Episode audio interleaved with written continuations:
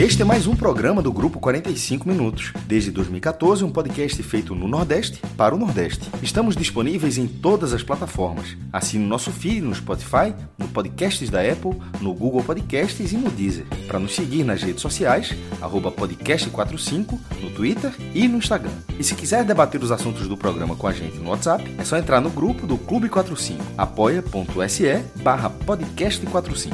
Muito obrigado pela escolha e pela confiança.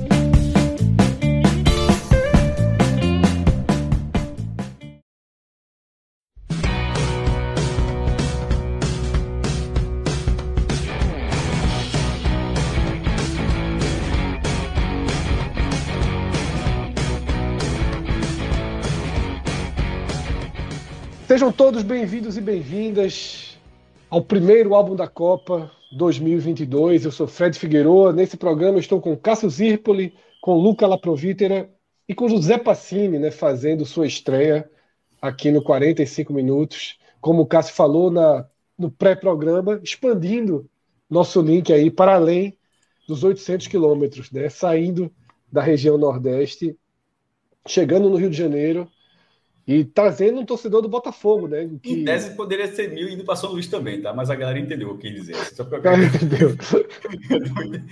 entendeu. E trazendo o torcedor do Botafogo, né? Que durante muito tempo, assim, o, o, Botafogo era. A gente sempre tinha aquela relação com os torcedores do Botafogo, que era aqueles que chegavam mandando mensagens revoltados com afirmação, com vídeo, né? Com Cássio chamando de G11 aí, o grupo dos maiores clubes do futebol brasileiro. Veja é... Eu não vou pipocar, não. não. Não tem como pipocar. Até porque, é... desde que a gente gravou aquele vídeo até hoje, não mudou nada. Não, não aconteceu nada para que mudasse. Só gravou o relação Atlético Paranaense, né? É.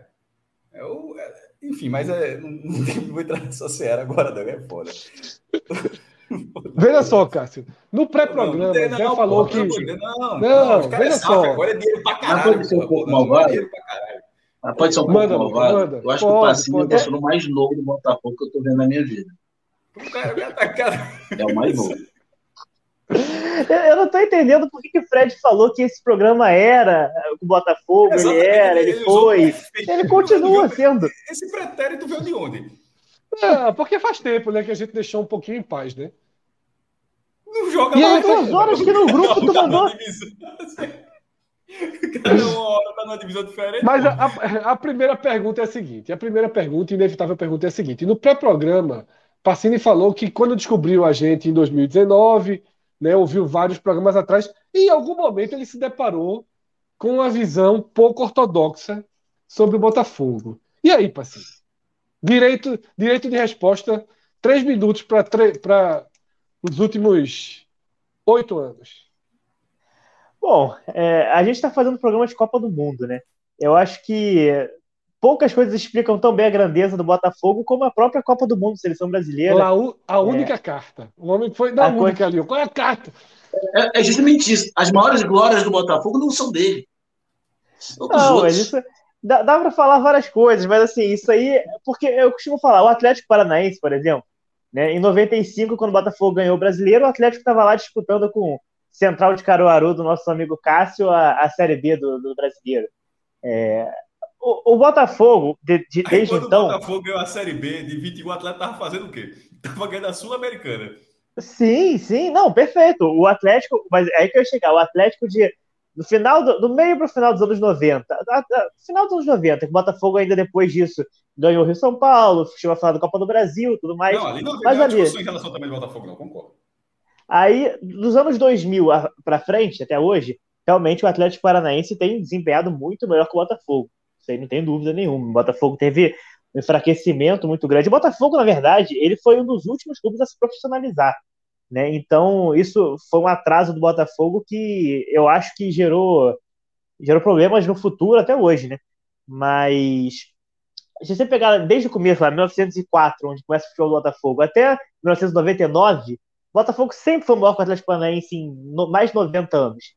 E de 20 anos para cá, realmente, tem sido, tem essa, estado menor. Essa mudança, essa, falando, tratando com muita seriedade esse assunto, embora, é, embora eu deixe bem claro que essa é uma opinião que eu tenho, não, não é a brinca, a vera, eu realmente falo o que eu acho, mas assim, mas, mas muitas vezes falo com galhofa, mas agora, mesmo sendo algo que eu acho, mas é, falando com a seriedade, nem quando o Atlético foi campeão brasileiro isso mudou. Nem em 2001, nem quando o Atlético foi vice-campeão brasileiro em 2004, isso mudou. Nem quando o Atlético chegou à final da Libertadores, isso mudou. Ali, até porque o Botafogo era campeão brasileiro há 10 anos, era em 95, era, vice da Copa do Brasil há pouquíssimo tempo, ali em 99. É, sim, sim. Tinha jogador na Copa do Mundo recentemente, ele Bebeto ir para a Copa do Mundo 98 e tal. Então, além de ter essa discussão, só que é o que eu, é o que eu falo. Aqui não foi. Olha que eu falei até 2005. A gente está em 2022 e assim e não houve mais nada no Botafogo. Assim, dessa relevância. Enquanto o Atlético Paranaense, porra, é, o Atlético Paranaense fica, fica ali em sexto lugar. E vocês, onde é que esses caras pontuaram, porra? Esses caras pontuaram onde? Que ninguém acompanha o campeonato dos caras quando você olha a classificação final, o Atlético é sexto. Se o Botafogo fosse é, pois é. Ana no Rio dizendo que a campanha foi muito boa e tal, não sei o que. Tanto é que na última rodada estava lá com a chance de ir para a Libertadores. Teria... Mas, enfim, o Atlético conseguiu normalizar campanhas excepcionais. Tipo, o Atlético foi vice da Libertadores e ninguém está tratando como o máximo que o Atlético já alcançou, até porque foi a segunda vez que ele foi para a final da Libertadores. Na verdade, está todo mundo achando que isso pode acontecer em breve de novo. É, é, tá ligado? Assim, é um. E assim, eu não estou preocupado do Botafogo, nesse caso é falando do Atlético. Então, é, é o, que eu sempre. A minha lógica é a seguinte: ou aumenta para 13 ou diminui para 11. O que eu não vejo o menor sentido é, é, é, é ir num cartório e parece que tá, foi no cartório e falou: ó, é, é 12 e foda-se, é até o final da vida. Tipo, não interessa tudo que o outro clube faz e o outro clube simplesmente não para de fazer. Tipo, não para. O Atlético é porque, ô Cássio, e, e, eu acho ele, ele não entra nessa. Está mais perto de virar G10 do que G13. Então, mas, é, mas é que tá, o que, mas, Luca, exatamente. O que não pode é, é, ser o G12 com essa configuração atual. Não faz o menor sentido. Eu acho, Cássio, que tem uma questão aí que, que a gente tem que pegar assim. A gente não pode também é, menosprezar o que aconteceu no passado. E você, eu sei que não faz isso, porque você, pelo contrário, você respeita muito o passado, busca dados antigos para trazer. Até porque se fosse fazer isso, a, a, diferença seria muito maior, na verdade. Justamente pelo, pelo passado Sim. que. Eu, eu, eu tive em Curitiba é, em maio, fui assistir Botafogo e Curitiba lá. E aí eu fui no, no tour do, da Arena da Baixada. É até bem legal, recomendo, assim, um tour maneiríssimo. E aí o, no próprio tour do Atlético Paranaense, né, o instrutor lá fala que o Atlético até a década de 90 era um clube de bairro, um clube que jogou por muitas vezes a segunda divisão do, do Paranaense, e que aí mudou lá com Petralha, né, enfim. Então, assim, eu acho que a gente não pode pegar um, um crédito, vamos dizer assim, de 90 anos de, de grandeza do Botafogo e, e, tipo, comparar e ou então falar que esses 20 Atlético Paranaense, só por serem mais recentes, são mais importantes. Eu acho que o grande X da questão talvez Mas essas mudanças aí. acontecem, e essa discussão acontece no Nordeste, por exemplo.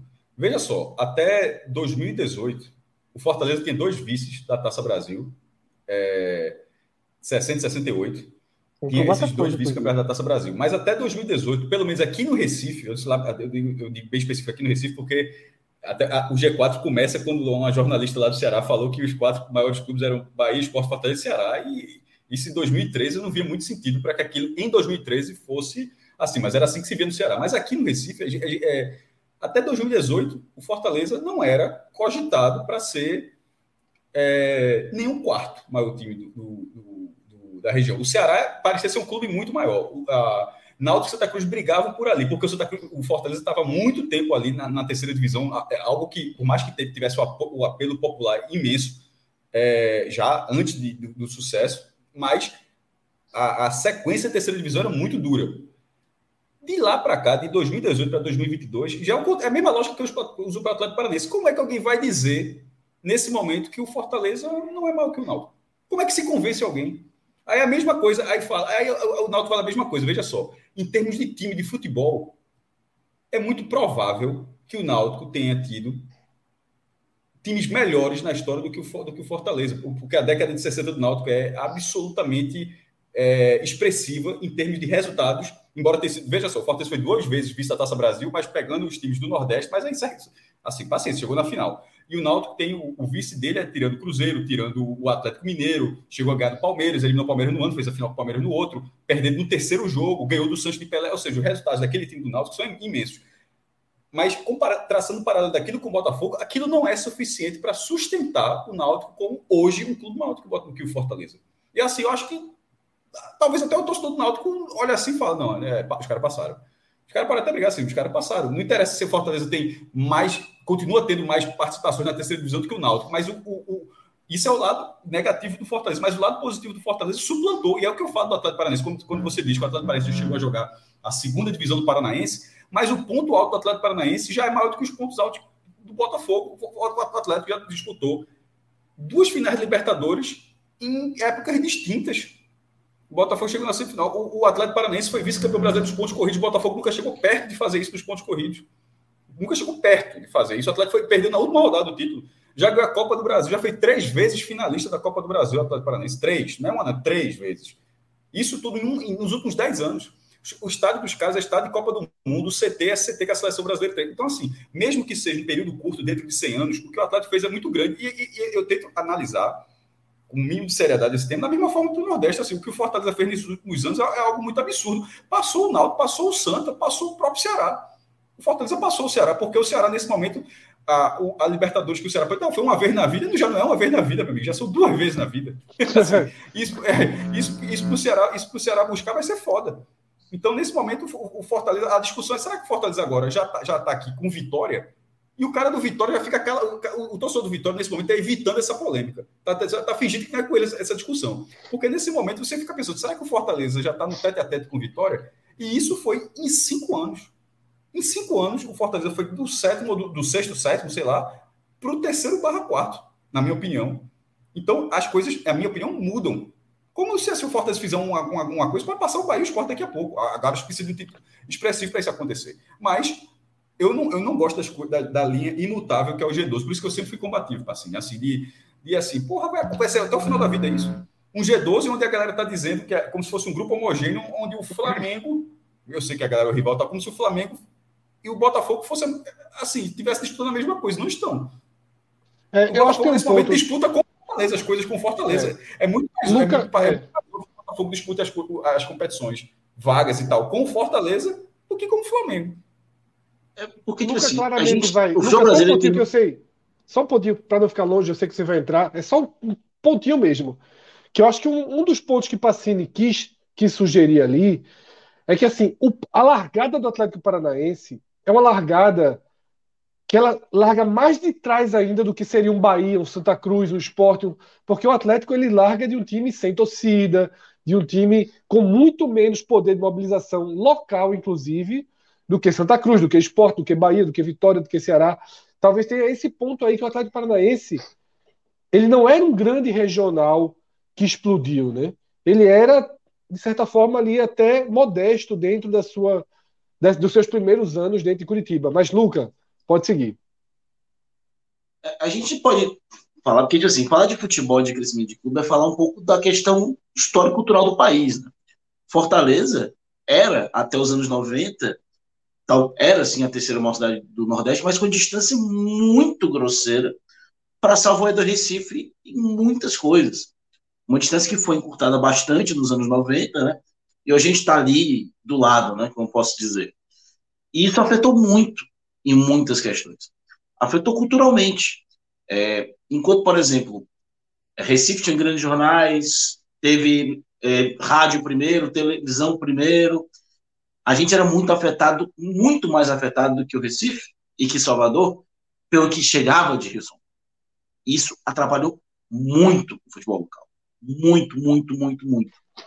É, cara, você for pegar, você for pegar os times do futebol cearense que existiram nos anos 20, você tem Bangu, você tem Flamengo, você tem Botafogo, você tem Fluminense.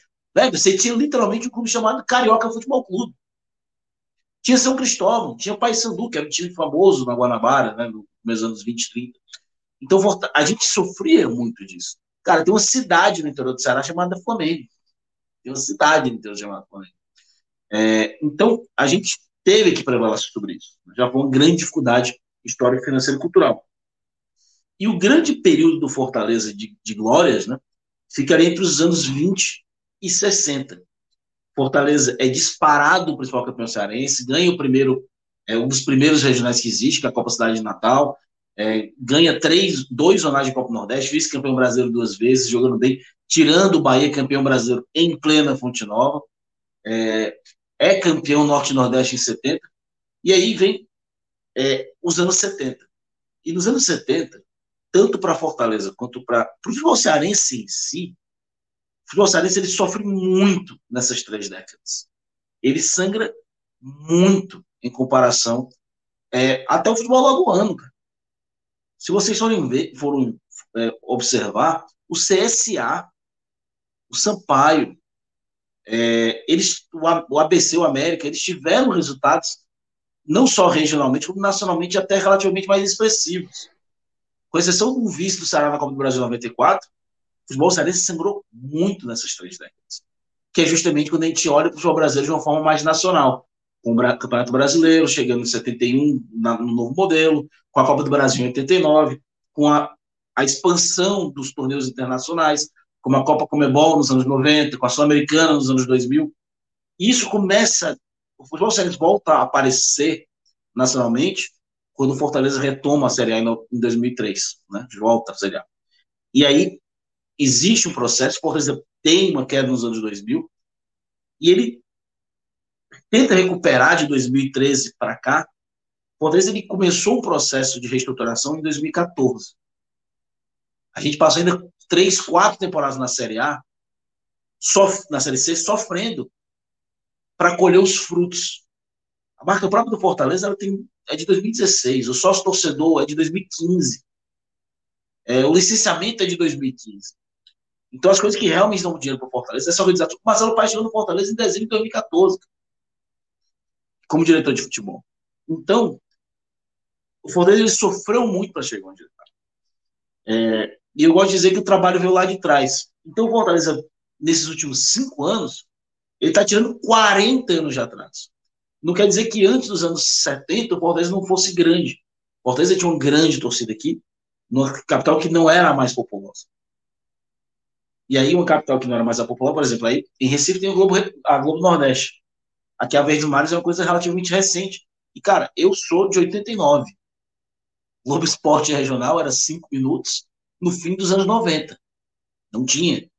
Era nacional, era Rio, São Paulo. Não, mas a, é, era Botafogo. É, acho que Pernambuco era assim. É, o, o, essa questão do Globo Esporte ser local, ela não é muito, não é muito antiga, não, viu, Luca? O, em Pernambuco, mesmo com a Globo Nordeste, era, era o primeiro bloco, eu não sei se o primeiro ou o segundo bloco, mas assim, era o local e terminava com um bloco nacional. Eu acho que era, na verdade, acho que era um bloco local e um bloco nacional. Não sei se era assim no Ceará também. Aqui também, só que o bloco regional aqui era uns 5, 10 minutos. Era menor. Né? Okay. Era menor. Depois, cara, a gente recebia, eu lembro como não fosse, a gente recebia matéria de, da Globo Nordeste. A gente via as matérias do, do Santa, por exemplo. Eu lembro, por exemplo, de uma matéria quando o KT, já falecido KT, chegou no Santa. O KT que jogou no São Paulo, do Expressinho, né? Eu lembro, eu lembro de jogador, mas não então, lembro no Santa. É, então a gente tinha, a gente recebia isso. E, cara, para ter uma noção, o primeiro campeonato estadual transmitido inteiramente foi em 2006, quando o Fortaleza para terceiro ano de Série A, série A em quatro, quatro anos de, de vista. Né?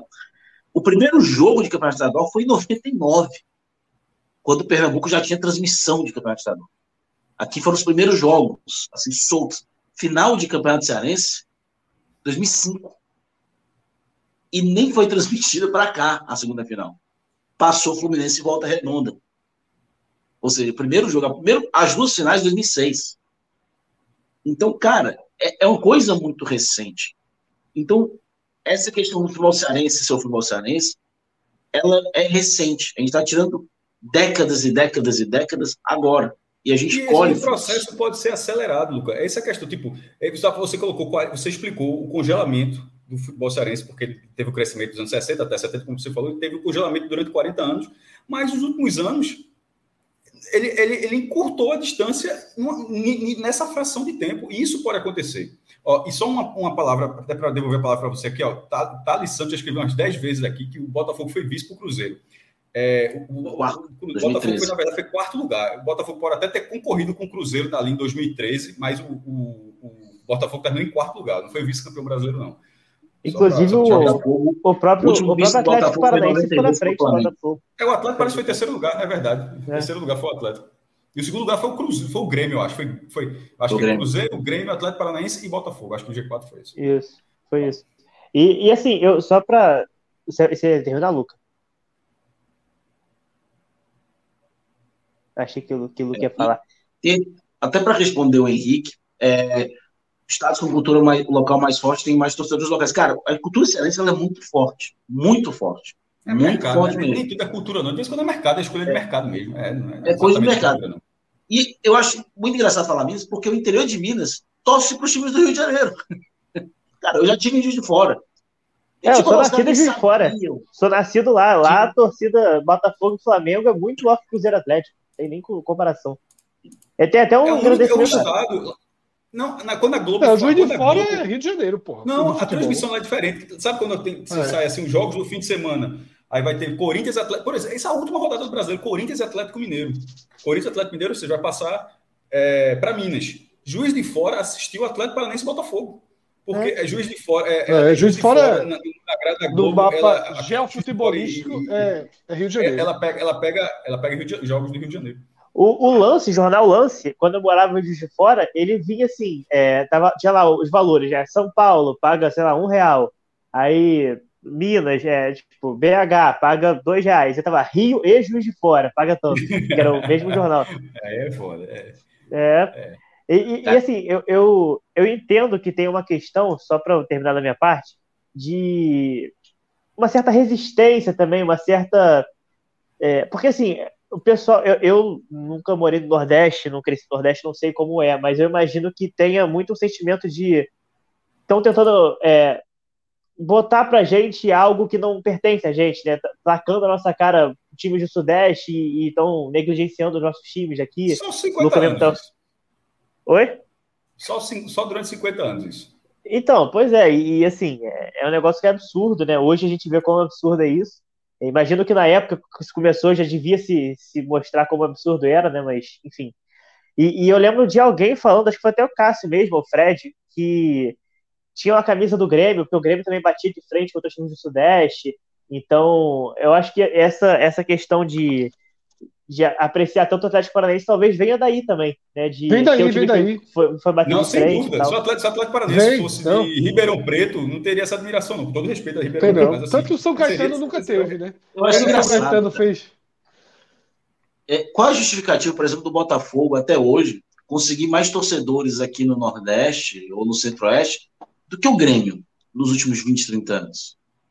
É que eu não sei se consegue, não, viu? Aqui no Nordeste eu não. Cara, consegue. Não consegue. sei se tem, não. Eu acho que tem. Acho que o Botafogo tem mais torcida. Consegue. Aqui no Nordeste. As, as, as, pesquisas por, as pesquisas por estado, é, se você for pegar. É, o Botafogo consegue, aparece 1,5% em quase todos os estados. 1%, Nos jogos aparece... aqui no Recife, o público não é maior, não.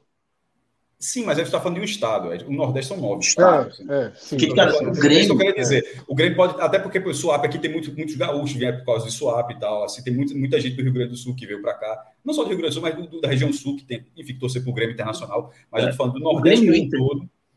Eles são muito fortes, a gente tem forte cultura gaúcha, né? Tipo, dos estados do Mato Grosso, Mato Grosso do Sul, é, Rondônia. Mas, cara, aqui no estado do Ceará, bicho, fora ali da colônia gaúcha, muito raro não torcedor, muito raro mesmo. E estava um time que nesse período foi campeão de Libertadores, foi finalista de outra, é, né, 96 campeão de Libertadores, finalista de 2007, ganhou a Copa do Brasil, em 2017. não viram pautas nacionais. Não adianta. O, o, Internacional pode ser o Internacional é campeão do mundo, a turma vai celebrar lá, a mesa redonda de pô, Internacional, blá, blá, blá, termina esse Corinthians, meu amigo. Quem é que tá chegando aí? Quem é que tá chegando pro Corinthians? O cara do Barcelona, Gabriel. O, o, o, programa termina com a galera dizendo que é o novo treinador do Corinthians. É foda. O Internacional, o Internacional foi campeão do mundo e, e, e, não, e a pauta nacional do Internacional foi curtíssima. Pro, pro, é, é um looping eterno, né, cara? É, fala do Corinthians porque tem audiência, mas não dá para mudar a questão da audiência se você só fala do Corinthians. E vi, é um looping eterno. Mas aí, uma questão que o, aí uma hora você vira o Botafogo... um problema como foi o Flamengo. Assim, o Flamengo cresceu, o Flamengo sempre já, o Flamengo tinha mal torcida, não, não, não sou dessa linha, ah, meu torcida dos anos 80. Não é verdade. O Flamengo, o Flamengo já era mal torcida do Brasil muito antes disso. Mas assim, chegou o um momento onde, e eu sempre disse isso aqui antes de existir podcast, eu sou mesmo, no dia que esses caras se organizarem, não vai ter para ninguém.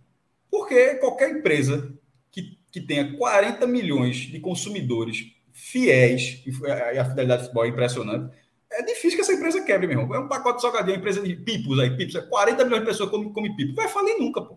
O Flamengo vai virar o Benfica. É, vai virar, exatamente. Aí, aí, no caso do Flamengo, foi se organizando, colocando isso tudo.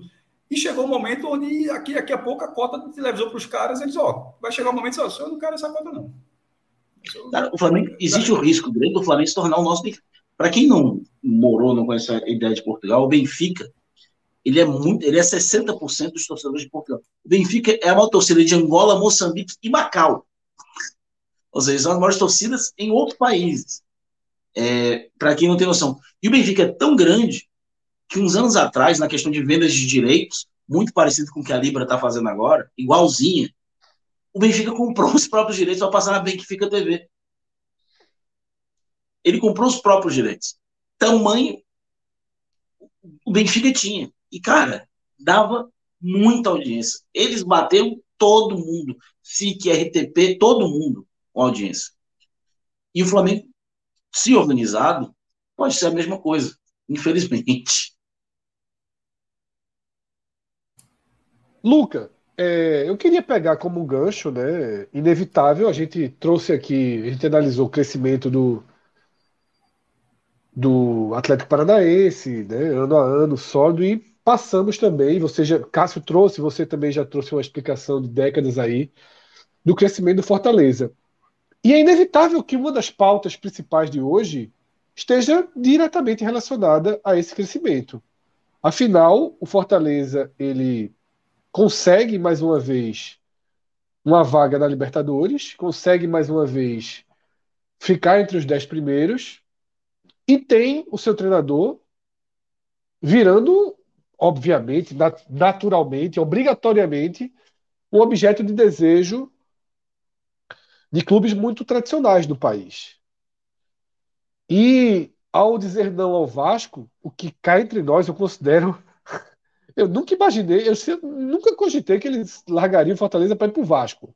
Mas a gente viu, assim, posicionamentos até. É, não vou dizer. Chateado, mas. É, posicionamentos, assim. Desrespeitosos, eu vou usar esse termo. E da imprensa não aceitando uma visão do treinador de que no Fortaleza ele pode ter um, um desenvolvimento profissional mais próximo do seu objetivo. Né? Fortaleza garante a estrutura para ele, Fortaleza garante um alto salário para ele e garante coisas que a gente valoriza tanto na teoria e quando a gente vê na prática fica nego lá na casa do cacete dando, querendo minimizar, que é justamente estabilidade, que é entender o futebol a longo prazo, que é você virar o turno com 15 pontos e não demitir o treinador. Então, assim, o que eu, o que eu vejo que Voivoda olha para Fortaleza é porra, passamos, dessa vez a roda gigante cai, foi a, a montanha-russa caiu mais fundo, e eu, e eu, eu fiquei. Claro que a gente viu aqui torcedor de Fortaleza questionando, pedindo demissão, não era unanimidade mais. Porém, nunca houve também um, um nunca foi um coro uníssono pela demissão dele. E ele ganha terreno para trabalhar e para fazer futebol profissional, que a gente tanto valoriza. Enfim, veio a confirmação, né, Luca? A confirmação, de toda forma, traz um alívio. Não pelo Vasco. Mas tinha agentes ali, como o Corinthians no meio, que poderia, que poderia trazer um risco mais efetivo, né? Pois é, Fred. É... Eu, não, eu não vou mentir, eu estava meio receoso quando veio a sondagem do Elche, né? apesar de eu olhar assim, pô, não sei se ele vai agora para o lanterna do Campeonato Espanhol, mas Europa é Europa, né? É... E ser lanterna no Campeonato Espanhol, às vezes, é mais vantajoso para um treinador do que tá né? no, no Libertadores, no pré-Libertadores. Né? É... Mas eu acho que é um, um recado muito grande do Fortaleza e um recado para o futebol nordestino em si, que dá para fazer um trabalho bem feito com um projeto desculpa para assim, mas sem precisar vender o espírito do seu clube com uma SAF. Todo respeito. É, mas desrespeitando um pouquinho. É, foi um projeto organizado. O Fortaleza, ele podia ter tudo. Falamos, a gente falou aqui em julho, né? A gente discutiu isso, cara. Se cair, pode ir para o inferno, acabar tudo e todo esse bom trabalho vai para o espaço. A gente podia, eu falei aqui claramente. E eu falei exatamente o que podia acontecer, e olha o que está acontecendo com o Ceará. É muito o que a gente estava falando aqui. Olha aqui pro Cássio, o Cássio nem acreditou, disse, cara, no dia que cair, perde 5, 10 mil sócios uma semana. é isso aí que está acontecendo. É, e os podres aparecem. E poderia, é, o Ceará poderia ter sido com Fortaleza. É, são, a gente aprendeu em 2018 que a democracia é muito frágil. Né? Nos últimos anos, aprendeu que democracias são frágeis. E projetos no futebol também são frágeis. Né? Especialmente projetos como os nossos aqui do Nordeste, que dependem muito de boa fase, dependem muito é, de organização e um, uma pitadinha de sorte. O Fortaleza, ele foi muito corajoso em manter o Voivoda naquele momento. Ele manteve o Voivoda, eu sei que ele manteve o Voivoda pelo histórico do Voivoda. Se fosse, por exemplo, Anderson Moreira naquele momento, ele tinha caído. Se fosse, por exemplo, Jair Ventura, tinha caído. Com toda certeza o, o Voivoda ganhou gordura porque ele trabalhou para ter essa gordura. Ele trabalhou para ter essa gordura. Eu mesmo cheguei a questionar, cara, será que o Voivoda é o cara para tirar o Fortaleza dessa situação? E na época eu achava que não, porque ele muitas vezes morria abraçado com as próprias ideias. E foi uma mudança das próprias convicções do Voivoda que trouxe o Fortaleza de volta para o campeonato. Gente tá falando de um time que esse ano fez um segundo turno tão surreal que ficou só três pontos atrás da temporada passada, onde ele foi quarto lugar. Claro, no campeonato bem mais equilibrado, onde o quarto lugar essa temporada, na, na temporada passada, fez a pontuação do sexto nessa temporada. É, então, o Fortaleza, ele deu esse espaço, ele deu esse momento. E mais importante, o próprio clube entendeu as necessidades. O Fortaleza contratou um time inteiro praticamente no mercado de julho e não contratou por contratar, trouxe jogadores pesados, trouxe Otero, trouxe Thiago Galhardo, trouxe Pedro Rocha, é, trouxe Brites, investiu, investiu pesado, Caio Alexandre, Botafogo, é, Fortaleza investiu muito, muito, muito pesado. Investiu para não cair mesmo. Fortaleza investiu investiu para não cair. E a manutenção do Voivoda é, para mim, ela é muito especial porque ela, um, é, mostra essa relação de Voivo de Fortaleza, muito, muito importante, e mostra que a gente pode, sim, é, aos poucos ir batendo de frente, aos poucos mostrando o projeto. É, eu lembro muito bem, por exemplo, dos anos 90, é, no fim dos anos 90, Vitória, ser mais ou menos assim. Claro que tinha toda a questão do Vitória ser um time muito organizado e revelar muitos jogadores ali naquela década. É, questão de, de, a grande força lá de, de parcerias, né, como, a, como foi a Excel. É, mas era assim. E eu ficava pensando, cara, será que o futebol nordestino consegue minimamente fazer isso de novo? De conseguir segurar um, um treinador, conseguir segurar um trabalho, um jogador, é, como se fazia ali naquela época? E eu sei, por exemplo, que o Voivoda ficou porque, primeiro, ele não é brasileiro. A gente viu trabalhos bons, como o Dorival no Ceará, do próprio Rogério Senna no Fortaleza, ele embora a primeira proposta de um clube de G12. Cara, o Rogério foi pro, saiu do Fortaleza em 2019 para o Cruzeiro, que estava atrás do Fortaleza na, na classificação. O Cruzeiro estava na zona de rebaixamento. E a gente termina o ano com um investimento recorde, mais de 150 milhões de premiação. Torcida fica aliviadíssima, porque, cara, o Vasco é, é, o Vasco era uma coisa de ter medo. Porque as SAFs, né? Eu gosto muito de estudar SAF. É, esse projeto de SAF do Brasil, que, que é uma repaginada das SADs portuguesas, né? Que não deu muito certo lá e também não está dando muito certo no Chile é, mas aqui no Brasil podem aprender com os erros, é uma coisa que está começando agora, que a gente sabe que, por exemplo, está na fase de lua de mel, muita gente chegando, muito investimento, é, é muito importante. Então, o momento o Vasco está ali meio que abrindo a carteira com a 777, querendo ganhar força de projeto. E o Vasco podia chegar e dizer, ok, vamos te dar um valor absurdo, Libertadores em dois, três anos, é um time do Rio de Janeiro, eu não, não era daquelas pessoas que achavam, ah, o Vasco vai demitir o Voivoda daqui a três meses, daqui a seis meses. Eu vou pegar aqui o exemplo de um time da 777, que é o Genoa. Que a 77 chegou, montou ali o negócio, caiu o treinador e manteve. Manteve o projeto lá. E o Genoa hoje é vice-líder da divisão italiana. Apesar que eu não acho, eu vejo mais que eles têm mais trabalhos ruins, assim, questão de resultados até agora, do que bons. O meu, a gente ficava ansioso. A gente fica ansioso porque teve os, os casos do Rogério Senna. Vocês conhecem muito bem o senhor Hélio dos Anjos, abandonou Fortaleza quatro vezes, é, ainda processou o time depois. É, a gente tem, a gente viu aqui o caso do Orival no começo do ano, a gente sabe que se ele tivesse no Fortaleza seria a mesma coisa, a gente já sofreu isso com o Paulo Bonamigo também, uma vez em 2007, e é mais do que natural, mais do que natural, mas ao mesmo tempo dá medo, dá medo. Porque o Voivoda, ele criou uma identificação muito grande com o clube ou se uma identificação muito maior que a do Rogério. Muito maior que a do Rogério. É, e seria doloroso, compreensível, mas doloroso, a gente ir para o Castelão e ver o Voivoda no banco do adversário, independente do clube. Seria doloroso. doloroso. É como você vê aquele jogador que é altamente identificado com o seu clube, voltando depois dos anos jogando, por exemplo, no Flamengo, no Palmeiras. Talvez o torcedor do. É, o torcedor do Bahia ter sentido isso, o mais antigo sentiu isso quando viu o Bobô no, no, no São Paulo, por exemplo, né, o Bobô que cria no Bahia, não é tanto que é nosso, mas é uma, uma sinergia muito grande, e traz um alívio e traz esperança né, de investimentos maiores, investimentos melhores, certeiros. A gente fala de um time hoje que quer tirar o lateral esquerdo titular do Santos.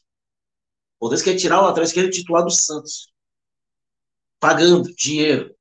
Então a gente olha com otimismo para o futuro. A gente sabe que, por exemplo, a gente tem que saber, o torcedor do Fortaleza tem que ter noção, coisa que o, o Marcelo Paes falou essa semana, no Povo, inclusive sendo entrevistado pelo nosso querido Thiago Minhoca, que o torcedor do Fortaleza tem que ter humildade. Né? Tem que ter humildade. E a gente tem que ter humildade. Saber que ano que vem, cara, ele tem que saber que ano que vem, mesmo com todo esse investimento, não cair é muito bom. Porque a barra subiu. Voltaram Vasco, voltou Bahia com o Grupo City, voltou Cruzeiro, voltou Grêmio. É difícil, vai ser difícil, vai ser uma muito difícil. Tem Flamengo, Palmeiras, a gente não sabe como vai o Atlético ano que vem, mas a expectativa é que ainda tem, ainda tem um time muito forte para jogar, com o Hulk, com o Vargas, com o Nath, com o Zarate. Então é normal que o Fortaleza, por exemplo, fique ali na metade de baixo da tabela. É normal. É normal demais. A gente é, ainda assim, a diferença de investimento é muito, muito, muito grande. Muito grande. O Fortaleza ele vai lucrar 150 milhões de premiação, mas chega no ano que vem, na hora de separar o PPV, ele vai ganhar X. O Botafogo aqui, por exemplo, do Passinho, vai ganhar três, quatro vezes mais na mesma competição. E ainda vai ganhar o do Carioca. É, então é, é, essa questão. Então é uma primeira pequena vitória que conta muito, Fred. É, sobre complementando rapidamente essa questão de Luca falando de Voivoda, é, quando é, Rogério Ceni foi para o Flamengo, que foi a segunda saída, né? Rogério Ceni sai para o Cruzeiro, volta, termina o, o, brasileiro no Fortaleza, mas em 2020, lá na 21 primeira rodada, é, Domenech, e, e, e, ele foi, Rogério Ceni foi para lá. Naquela época, é, 2020, naquela época, né? Parece que é século passado, né? Naquele, na, há dois anos, naquela saída, é, eu escrevi que ali a, a ida de Rogério Ceni do Fortaleza para o Flamengo era por causa do não impossível. Tipo, não tinha como recusar. Era o atual campeão brasileiro, o clube mais rico do Brasil, o clube com um, o elenco mais robusto do continente, assim, com, com dando volta e que estava brigando naquele momento para ser campeão brasileiro. E Rogério Ceni, sem brilhar no Flamengo, foi campeão brasileiro. Então, a, a, porque existe. É, é, Voivoda ficou no Fortaleza. Eu vou chegar no, no meu ponto. Porque ali era um não impossível. Se fosse. O Vasco estava até na segunda, na segunda divisão, né? Nem, faz nem sentido. Mas se fosse é, o Atlético Mineiro, que não era o Atlético Mineiro de 2021 ainda, né, que vai ser campeão brasileiro só no outro ano, era um, era um forte concorrente, mas era uma, seria uma situação diferente. E, e Rogério Senna já tem para o Cruzeiro, já teria, talvez, o fato de já ter para o Cruzeiro, talvez ele não ele, ele tivesse que escolher, teria que ser cirúrgico na escolha. Mas a ida para o Flamengo, para mim, muitos torcedores do Fortaleza ficaram putos, porque, não comigo não, mas com o Rogério, né? É, porque, querendo ou não, foi a segunda vez que ele saiu no meio do campeonato. E óbvio, e óbvio que isso conta. Mas a saída para o Flamengo, para mim, era impossível dizer não. Dentro do futebol. Claro que o cara pode dizer, falando impossível do seguinte, porra, é uma oportunidade gigantesca mesmo. Sei lá quando é que o clube mais rico do Brasil vai abrir a porta de novo. Mas dessa vez, com o Voivoda agora, não, não houve o não impossível. Porque Dorival não foi demitido e Abel Ferreira não foi demitido. Porque se Abel Ferreira falasse, ó, ganhei tudo aqui, cansei, vou voltar para Portugal. Aí o Palmeiras, porra, o que é que a gente faz agora? Contrata Voivoda Porra, era difícil que ele dissesse não. Se fosse o Palmeiras. Assim, a, mesma coisa que era o Flamengo em 2020. É tipo o atual campeão brasileiro, o, clube, o outro clube que bota um bilhão de receita. Na Libertadores. Na Libertadores, com tudo. Assim, assim, como, assim como era o Flamengo. Assim, é difícil imaginar que Voivoda não fosse para o Palmeiras. Mas isso é um, é um convite hipotético. Os convites que aconteceram na, no comparativo, era possível sim dizer não. É, é, eu estou deixando bem claro. Agora, o não impossível era um outro convite do Flamengo, é atual campeão da Libertadores, ou um convite do Palmeiras, atual campeão brasileiro. Dos, dos demais, na situação para este momento de Voivoda, todos eles ele poderia falar, porra, todos ele, ele colocou, pô, internacional, internacional, porra, o Grêmio está subindo agora, vai ter problema, pô, o Atlético Mineiro está cheio de problema lá com os pô, o Cruzeiro acabou de subir também, a SAF não vai ter tanta receita. O Botafogo está brigando pela mesma coisa, o Vasco, é to, o Vasco é o moedor de técnico, todos os outros clubes, ele até poderia ser, mas ele, ele, poderia, ele olharia assim, teria muita coisa para observar. Então, essa permanência de Voivoda agora mostra também o tanto que ele tem na, na casa dele, no Fortaleza.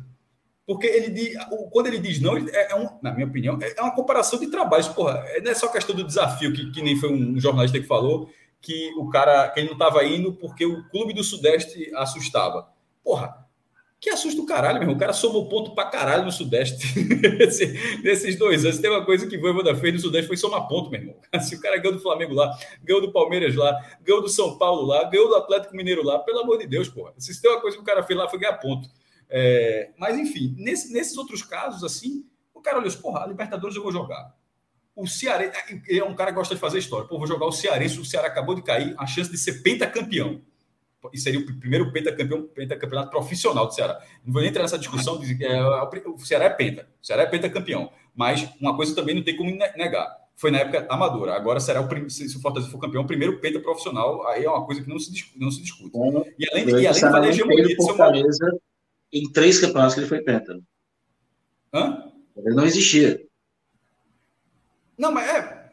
Mas é, é, é azar do Fortaleza que não existia, né? Fora do Ceará também é. pode ser penalizado assim, por isso, né? Mas assim, o, o Ceará foi pentacampeão e o Fortaleza, se for campeão, será pentacampeão profissional e ainda pega a hegemonia. Ou seja, tem lá a Copa do Nordeste entra como favorito. A Copa do Brasil só vai largar na terceira fase, vai poder jogar a Copa do Nordeste toda ali tranquila. Vai ter, vai ter, vai estar na Libertadores de novo. O cara, o cara, o Castelão, o cara já, já ganhou o cara. Então, era não é um absurdo. E outra, nos últimos. Agora falando de dinheiro, não é só questão emocional, não. Nos últimos dois anos, nos orçamentos do Fortaleza, Fortaleza gastou em. Não é que gastou, projetou em 2021 80 milhões só com futebol profissional. Em, nesse ano, o orçamento do Fortaleza projetou, pode, no final, é o que chama o realizado, pode até ter sido mais, eu estou falando só do orçamento. Para esse ano de 2022, onde o clube já estaria, já estaria na Libertadores, né, no orçamento, foi 88 milhões. Ou seja, e, e, e, antes, em 20, tinha sido 56. E lá em 19 tinha sido 32. Vai 32, 56, 80, 88. Se botar mais 8, vai ser 96. Ou seja, para 2023, o Fortaleza vai ter, a pro, vai, vai ter perto de 10 milhões de reais por mês para botar no futebol. E é isso, obviamente, conta salário, conta investimento que vai gastar compra de jogador, compra. É, médico, é gasto com futebol tudo, mas assim, é quase 10 milhões. Porra, não é um fudido não, velho. Assim, é, assim é, é, é, um, é, um, é um orçamento de quem pode brigar ali, por, de, pode ser competitivo. Então, o, o, o, o, sim, o fico de Voivoda, é, eu até eu escrevi, eu escrevi de Rogério Senna, mas eu escrevi hoje, foi uma resposta muito boa para o mercado e do próprio Fortaleza. Foi uma resposta do Fortaleza ao mercado e uma resposta de Voivoda ao mercado, ao que até que o Luca falou aqui. O cara tem um perfil diferente.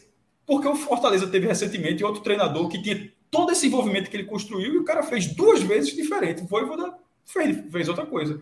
Então, assim, até, na, até na, no perfil, comparado com o Rogério Senna, ele já tem um trabalho diferente. Dentro dele, o que parecia impossível de alguém conseguir. Então, não era conseguir superar Rogério Senna, é em tão pouco tempo conseguir superar Rogério Senna. De fazer já parecer ser uma coisa tão antiga já. O Fortaleza e Rogério é. Senna já parece uma coisa muito, muito antiga já. É, teve uma pergunta no chat. Só, que, só para a questão do Rogério não era só porque ele foi embora, sabe? A forma que ele foi embora foi assim muito ruim, mas não nem caso. Mas a questão é a forma como o Rogério tratava o Fortaleza. Não sei como era a impressão de vocês aí, mas pelo menos a minha aqui, o Rogério era uma pessoa que ele era um treinador que ele diminuía muito o Fortaleza. Era o Fortaleza. Realmente que, é uma impressão que não chegava aqui, não. Eu, deixa, deixa não, eu acho que eu, eu tinha sim, eu tinha. Eu, eu, eu acho que ele, ele, diminuiu o Fortaleza, ele falava assim da questão de estrutura, ele cobrava não, então, muito a. O, ele sempre o, se colocava, ele sempre se colocava paternalista em relação ao Fortaleza. Ah, tá, ok, sim. certo. Exatamente. Jair Ventura Cara, fez um pouco isso no Botafogo também. Falava que é, quando ele não conseguiu classificar o Botafogo para Libertadores 17, ele falava que classificar o Botafogo para Libertadores era igual subir o Monte Everest. Você sobe uma vez, você tem obrigação de subir outra. Então, eu, entendo que o Lucas tá falando. O Jair, o Jair teve esse mesmo tom com o Botafogo. E aí, olha que é Jair Ventura, Pô, nem Rogério Senna. Jair Ventura falar isso é foda lá. Pois é. que é. Chegou agora, né? Mas, pô, cara, é, eu. Do Rogério, é essa questão. Ele diminui muito o Fortaleza. Tipo, o Fortaleza caía numas oitavas de Copa do Brasil e falou: ah, a gente chegou até onde podia. Chegou o Voivoda no ano seguinte e leva para semifinal, dois anos depois. Né? Fortaleza fica em nono. Ah, a gente foi muito acima. Nossa briga é para não cair. É... E o Voivoda não, cara. O Rogério reclamava de muita coisa, de tudo, e a gente sabe que a gente não tinha a melhor estrutura quando o Rogério chegou. Fortaleza não tinha dinheiro para ter a melhor estrutura. Fortaleza foi ganhando dinheiro e foi montando essas. Pô, a gente, a gente tinha passado 10, 8 anos na Série C, cara. E a gente foi criando essa, essa estrutura desse, desse período que ele estava no Fortaleza.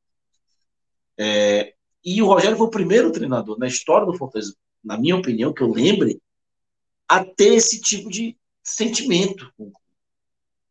E ele foi até o Voivoda do maior treinador da história do clube. Nunca vou tirar isso dele. Hoje ele está só atrás do Voivoda. E ele foi muito importante nesse processo de reconstrução e tudo mais. Mas esse sentimento, quando você tem, teve o Rogério, ah, pô, é o Rogério, tudo bem, um treinador da história do clube, ele podia. Aí chega o Voivo e atropela os feitos do Rogério Senni, ele atropelou os feitos do Rogério Senni, e o Voivo é um cara que sempre fala bem, que não reclama, que mesmo no momento de maior, maior crise, de problema, agradece, é, apoia, diz que pode ir além. Então, que fica, o que ficou né, da era do Voivo é vamos por mais não é? Chegamos até aqui e foi bom. É, vamos por mais. A gente já sabe que a gente conseguiu muito, mas a gente pode talvez um pouquinho mais. E ele permanecer depois de tanto tempo, querer ficar no clube, ele podia dizer, cara, dizer, chegar, olha, não vou ficar, já dei tudo que eu tinha para dar para o clube, quero novos desafios. Ele fica querendo melhorar o que ele já fez, que é uma barra para o clube do Nordeste alta para caramba é muito alta a barra que ele abriu para ele, ele levantou para ele mesmo. Então, tem esse sentimento muito grande para a gente. Eu acho que para mim isso é o mais, mais importante de tudo. Né? E nada contra o Rogério, porque o Rogério. É, eu acho que as palavras de Rogério e a postura de Rogério foram condizentes com as escolhas de Rogério, inclusive, que nas primeiras oportunidades ele pulou fora do barco. Né? Ele tentou o que ele enxergava de um passo além na carreira. Né? E Voivoda enxerga de outra forma. Ele, como você falou, ele tenta um pouquinho mais. Ele vai tentar um pouquinho mais. Né? Eu não sei se um título da Copa do Brasil, né? se uma campanha mais, ainda mais forte na, na Libertadores, né? ou se a permanência mesmo sólida e tentar fazer mais uma campanha ali de, de, de, G10, né? Porque eu nem cito assim, acho que as duas Libertadores elas coroam, mas eu nem cito um grande feito como a Libertadores, porque a Libertadores às vezes o oitavo pega vaga, às vezes não pega. O esporte não pegou sendo sexto, né? Mas para mim o, o que é fundamental mesmo é estar entre os 10, pô. E o, Botafogo, e o, e o Fortaleza em quatro anos ficou três vezes entre os 10. Isso para mim é o que é o diferencial. É isso que para mim difere o Fortaleza dos outros clubes do Nordeste. Mais do que o quarto lugar, que, porra, para chegar, não sei se a gente vai ver alguém chegar. Tá? É, é... Mais do que isso é, é estar lá. É porque assim, ano que vem eu vou aumentar meu, meu investimento, vou fazer um time mais forte e vou brigar. Todos que fizeram isso, todos caíram. O Fortaleza flertou com a queda. O hiato entre Rogério Ceni e Voivoda, o Fortaleza desandou. E até aqui no chat é, é, tiveram perguntas nesse sentido, né? O quanto foi de projeto, o quanto foi de sorte, o quanto foi de dependência do treinador. Não saberemos dizer, mas um pouco das duas coisas, certamente, porque. É, e é natural, veja, que qualquer projeto. É natural, é. Veja só, é, meu irmão, veja só, de vez em quando. De vez em quando são os detalhes. Na final da Libertadores, entre Flamengo e Atlético Paranaense, o jogo estava seguro, aí o Atlético Paranaense é, faz uma cagada. O lateral esquerdo do, do, Flamengo, Felipe Luiz, se machuca entre o cara do banco e o cara do banco joga pra caralho. O substituto Felipe Luiz jogou. Então, assim, aí, assim, se o Felipe Luiz estivesse jogando o que estava jogando até o final, não tivesse machucado, o Atlético Paranaense poderia ter tido mais chance. Assim, vez quando é um detalhe ali que, que marca. Então, ainda que tenha sido 10 centavos de sorte ali de não ter caído em 2020, porque acabaria tudo, acabaria tudo, não existiria 2021, já não existiria o quarto lugar, já seria uma receita lá embaixo. Mas assim, o time não ficou em 16? Ficou, porra. Não jogaram o time em 16, é. ele ficou em 16. Então, de vez em quando, isso faz, isso faz, isso faz diferença. O, o, mais uma vez, o Flamengo. O Flamengo, quando foi campeão brasileiro em 92, muita gente. Tá lá marca, 92. O Flamengo se classificou em oitavo lugar naquela, na, naquela classificação. Santos 2002 também se classificou em oitavo lugar. Aí fica para a história que foi o campeão, mas assim, no último lance lá se classificou, no, no fim da, da, fase classificatória, pegou a última vaga no mata-mata campeão brasileiro. De vez em quando é um detalhe, pô. É isso. É, o Santos se classificou. O Santos se classificou, inclusive, perdendo. Ganhou 3x1 de São Paulo e, e perde. E perde não, na última rodada o Santos perdeu. Se classificou ah, tá falando... porque o Cruzeiro ah, tá não conseguiu ganhar. Certo, tá falando do turno, no turno, ok. Tava de grupos. Cara, no ano do, teve... do, acesso do Fortaleza, de 2004, que foi muito improvável, o Fortaleza só se classificou na primeira fase, na última rodada, em sétimo lugar, vencendo a Portuguesa no Canindé, que era muito improvável. Se classificou vencendo, na última rodada, na fase final, contra o Ituano, vencendo em Itu, e só subiu no último jogo, ganhando do, do Havaí. Numa combinação de resultados, ou seja, o Fortaleza tinha ganhado de dois gols de peso do Havaí e o Bahia tinha que perder do, do Brasiliense em Salvador. E o, o, o Brasiliense já acontece, campeão Todo, todo, então, assim, o cara, como está nessa sequência, pode ser é o momento onde o Fortaleza ali estava na corda estava nas cordas. Estava nas cordas. Mas as sequências passam por isso. Isso é, isso é, isso é normal. É, não, vejo, não vejo nada demais. É. A história, a história é contada um pouquinho de sorte, mas pode ter sido um pouco de azar também. De ter pego treinadores que não conseguiram enfim, o Fortaleza ouviu alguns nãos naquele momento, né? Não, Anderson não foi a, a, a, a, grande opção, o sonho do Fortaleza. É, a gente tem o superchat, tá? A gente tem dois superchats. Um ficou lá para trás, né? Que é o de Cauã, dizendo que no caso dele, porque eu falei que aqui é para quem tá morto essa sexta-feira, né? No caso dele, a namorada da, tá viajando e ele trabalhando, mas tá na companhia mesmo, segunda tela trabalhando forte. Fiquei feliz quando vi que ia ter o programa. É muito raro a gente fazer programa na sexta-feira, né? A gente só faz programa na sexta-feira que é aquele telecastzinho da Série B, né? Aquele. Vai ter 2023, aquele... né? Vai ter 2023. É, vai ter todo dia em 2023. Aquele Ponte Preta 2 da com zero, aquelas. Não, aqueles esse teles. Jogo vai... Esse jogo, por exemplo, não vai acontecer. Não, esse não vai acontecer, não. Mas um Ponte Preta 2 Ceará 0 pode rolar. Copa do Brasil. Não, sim, no, no, mas sim, na Série B, né? Mas, mas na sexta-feira. Tem outro sexta superchat. O Brasil é sexta-feira. Que é o de Luiz Marcelo, tá? É, Para você, em que posição do G7 o Fortaleza estava três anos atrás? Com a posição do G7 ele está hoje? É, três anos atrás ele está posicionando antes do título da Copa do Nordeste, né? Três anos atrás, do primeiro. É melhor colocar antes da Série B, pô. Antes, de, antes, é, antes da Série B. Antes da Série B. Vamos posicionar antes da Série B. Antes da Série B, para mim era o sétimo. Para mim era o sétimo. É, eu acho que há, há realmente um, uma virada de página gigantesca. O ranking do Fortaleza diz isso. O ranking do Fortaleza diz isso. Aqui, ó. O time estava em 42 segundo. O Fortaleza hoje é o sétimo do ranking brasileiro, ranking nacional. Antes do ranking de 2018, o Fortaleza era o 42 segundo. Era, era assim, todo mundo do G7 lá em cima e o Fortaleza aqui embaixo. Aqui, ó. Aí a, a, curva faz assim. É. Eu, mas eu acho que era o sétimo, por várias questões aí, eu acho que era o sétimo. É, é, eu lembro de quando a gente teve esse debate, a gente já gravou programas sobre isso, eu sempre considerei muito, muito, sempre foi um critério muito meu, quantidade de Série A disputada, né? Sua presença contra o, sua presença contra os principais adversários do Brasil. Eu acho que sempre foi um critério que eu, que eu utilizei Mas muito. Isso é uma coisa curiosa. Porque a Série A, até os anos 80, é, isso aqui foi uma coisa que foi muito ruim para os clubes cearenses. Eram duas vagas para cá. E eram três times disputando sempre.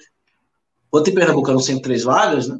Aqui eram duas. Não, não, não era sempre três vagas, não. Não, não era sempre três vagas. Não, não, não, não. não. Eram duas, é, duas vagas. Na verdade, Lucas, o que você está falando, eu acho até o contrário. Eu acho que, na verdade, era mais cômodo, até, eu até discordo de você nesse ponto, eu acho que era mais cômodo para o futebol cearense, porque eram duas vagas, o Ferroviário era maior do que, o que, do que é hoje, mas eram dois clubes maiores e um clube menor disputando, e aqui os três eram mais homogêneos do que hoje, na verdade, é, e eram duas vagas, inclusive o esporte foi décimo lugar em 80, na primeira divisão, décimo em 81, nono em 82, oitavo em 83. Porra, tava numa ótima fase. Não jogou 84, porque no Pernambucano ficou em terceiro lugar.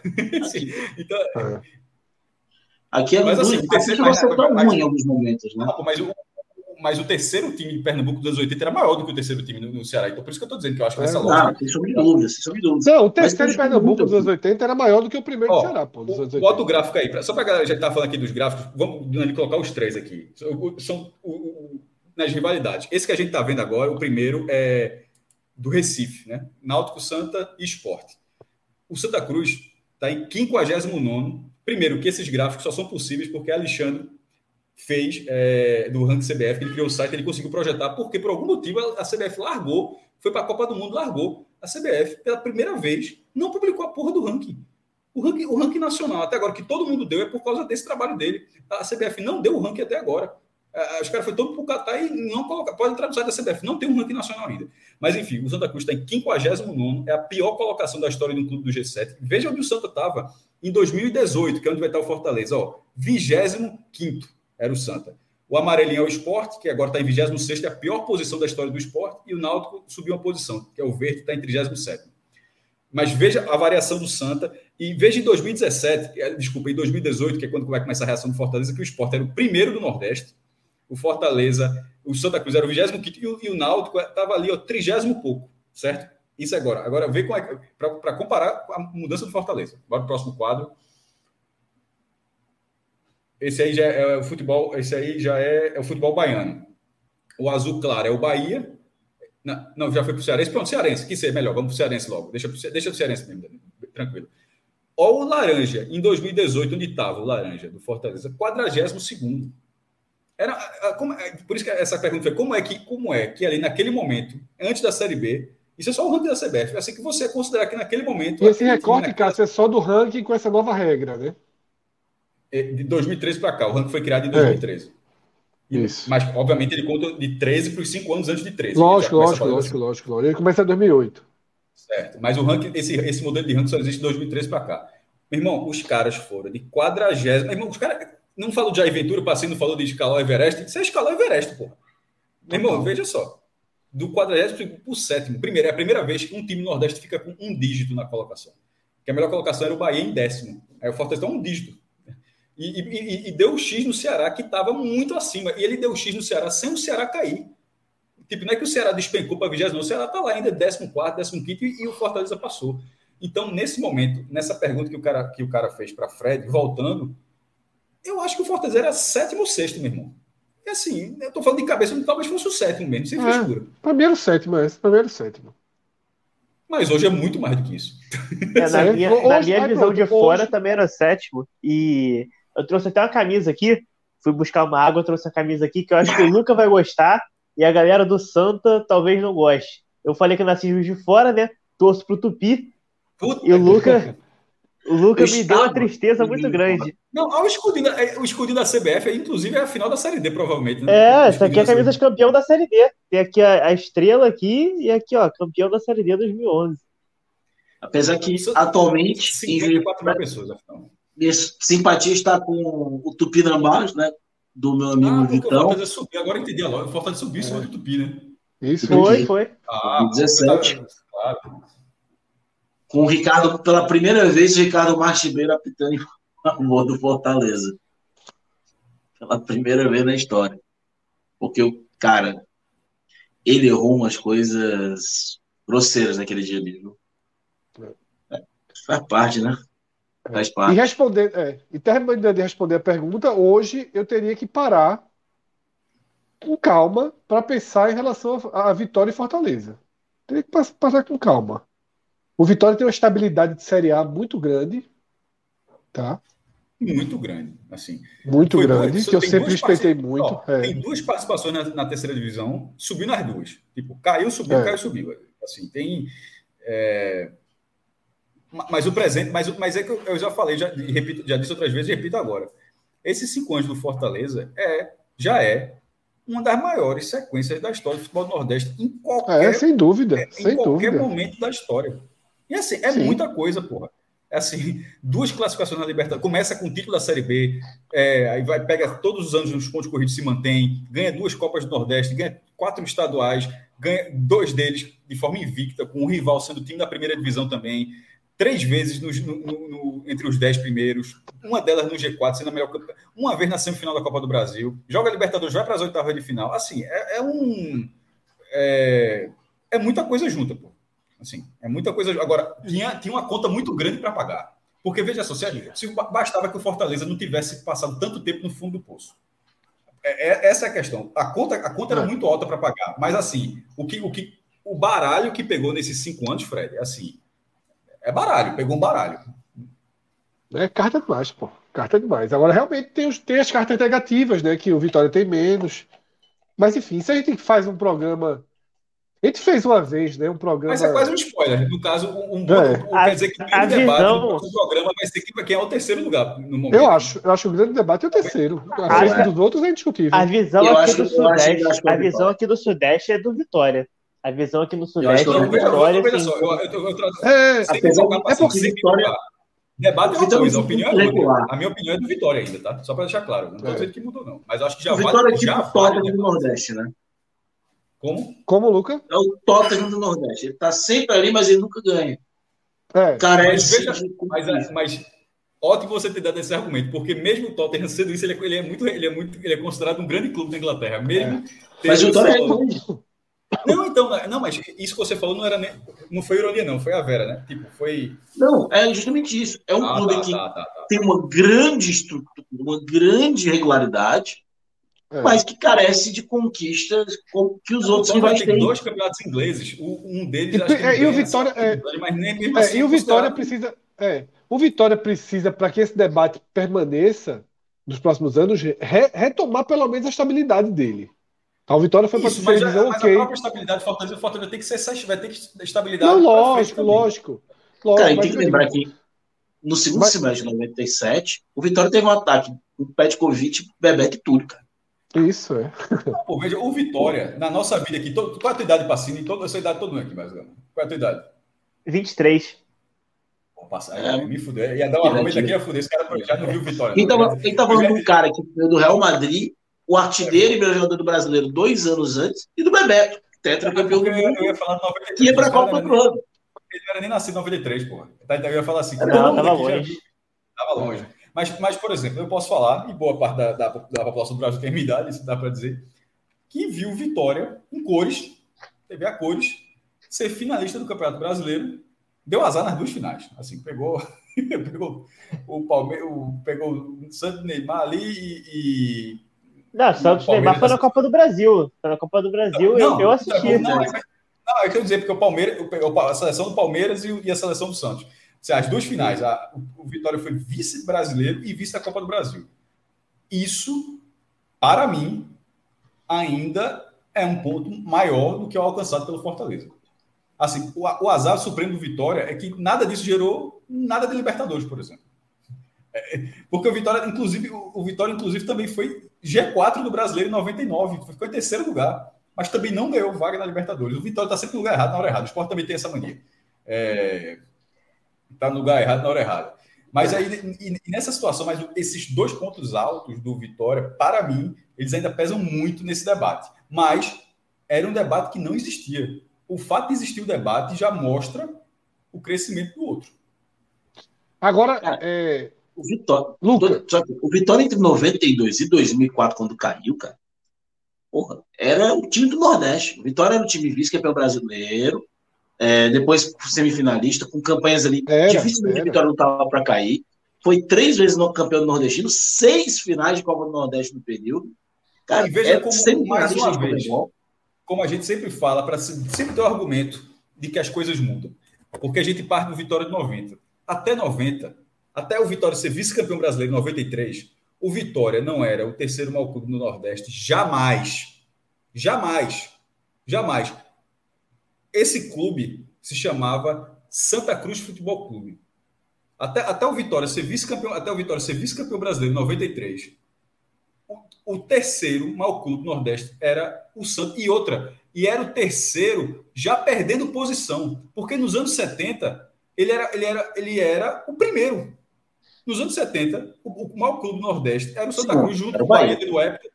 Não, junto com o Bahia. Veja, nos, o, na hora que começa o Campeonato Brasileiro, o que o Santa Cruz faz nos anos 70, assim, a década todinha ali, botando jogadores da seleção brasileira, sendo sempre finalista, sendo quinto lugar, pegando, pegando invicto, jogando, inaugurando a Ruda, fazendo a porra toda.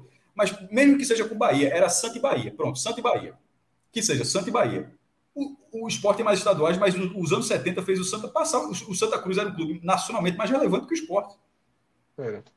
Aí, aí o Santa foi perdendo relevância, aí, aí já, já, leva o X do esporte. Aí nos anos 90 leva o X do Vitória. Esse é o ponto, esse é o ponto, relevância nacional.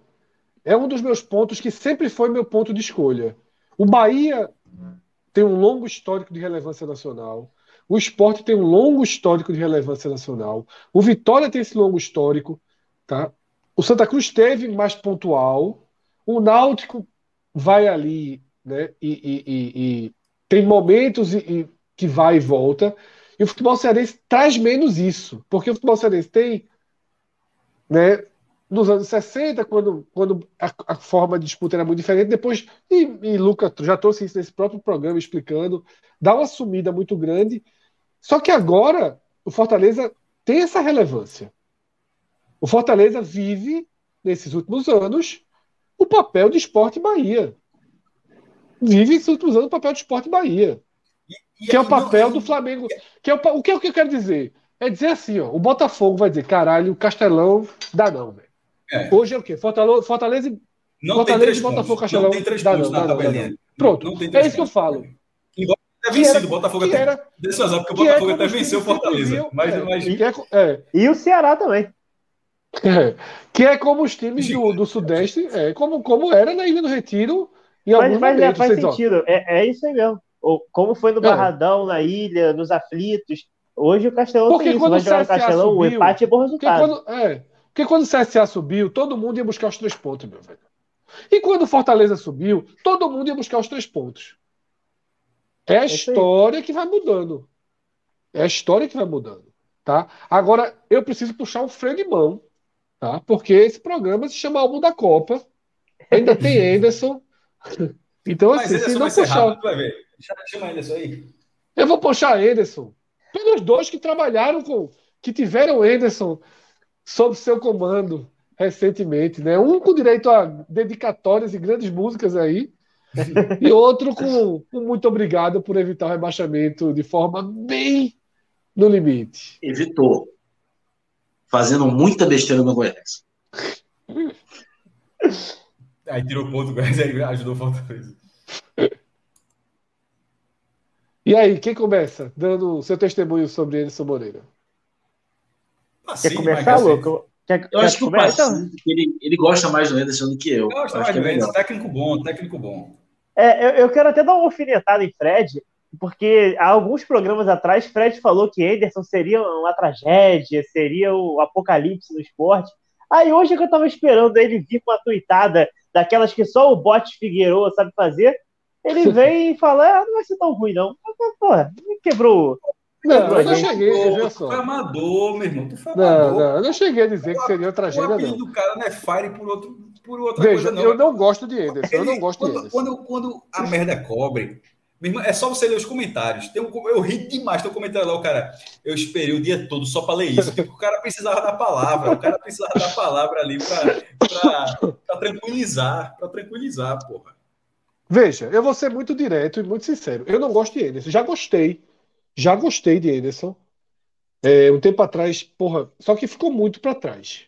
Ficou muito para trás. Eu, eu acho que Anderson, desde a primeira passagem do Bahia, né, que foi quando eu comecei a ver de perto e, e achar um treinador de muita conversa e pouca efetividade, eu fui desgostando de Anderson e não queria Anderson no esporte de jeito algum, sabe?